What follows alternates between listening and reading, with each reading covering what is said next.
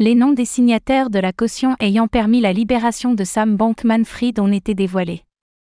En attendant son procès, Sam Bankman-Fried, l'ex-PDG de FTX, est libre. Le milliardaire déchu a pu être libéré contre une caution faramineuse. Et l'on sait désormais qu'il a co-signé.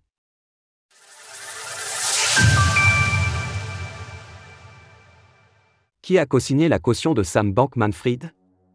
Pour rappel, la caution de Sam Bankman-Fried, qui lui permet de rester libre jusqu'à son procès, avait atteint une somme record à 250 millions de dollars.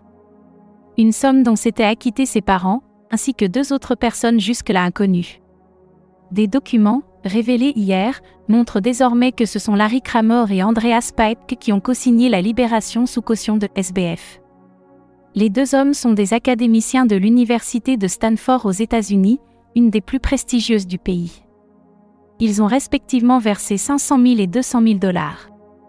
Il s'agit de proches des parents de Sam Bankman-Fried, tous deux professeurs dans le même établissement.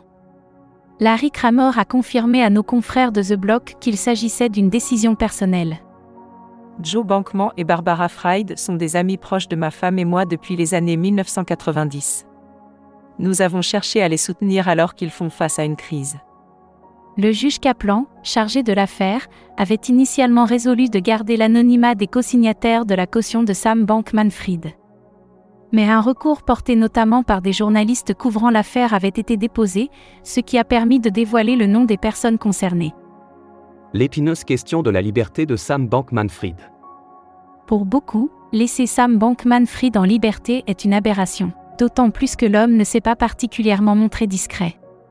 Il a en effet fait plusieurs interventions et interviews par visioconférence, et a également publié sur son compte Twitter. Au point que les procureurs aient dû faire une demande au juge pour limiter ses moyens de communication.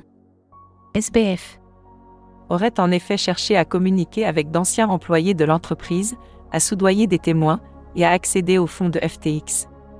D'après les premiers éléments que l'on connaît de cette affaire judiciaire, il a de quoi être inquiet.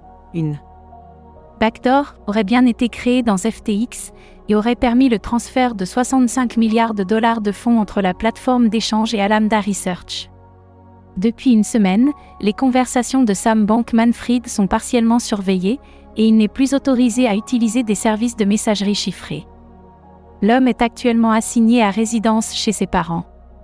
Ces frasques auront certainement des conséquences, et ses contacts avec d'anciens employés de FTX ne feront qu'apporter de l'eau au moulin de l'accusation dans le procès à venir. Retrouvez toutes les actualités crypto sur le site cryptost.fr.